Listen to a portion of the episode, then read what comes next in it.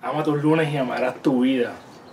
Recuérdate, queremos empezar todas las semanas con un pensamiento poderoso que te ayude a entender que los lunes no son un martirio, los lunes son bellos porque comienzas un ciclo, te da la oportunidad de empezar algo nuevo.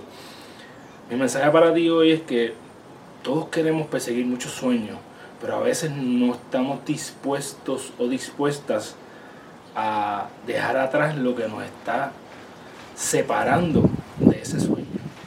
Yo te suelto a que esta semana comiences a evaluar que eso que en realidad tú sabes que te está alejando cada vez más de tu sueño. En mi caso te puedo decir muchas cosas que me alejaban de mi sueño. Eh, tenía un sueño de perder peso, pues tuve que alejarme del arroz. Tenía un sueño de ser experto o aprender constantemente, pues tuve que alejarme del televisor.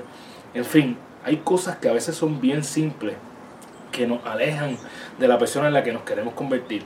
Y lo único que tenemos que hacer es detenernos y decirle que no a esas cosas que nos están alejando para que comiences cada día a, acercarte, a acercarte cada vez más a, tu sueño, a convertirte en la persona en la que tú quieres eh, ser.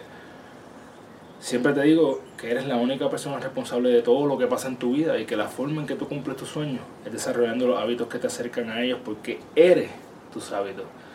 Así que toma las acciones que te acercan a tu mejor versión para que cuando llegues a tu cama toda la noche puedas decir, hoy yo gané mi día. Un abrazo, mi gente.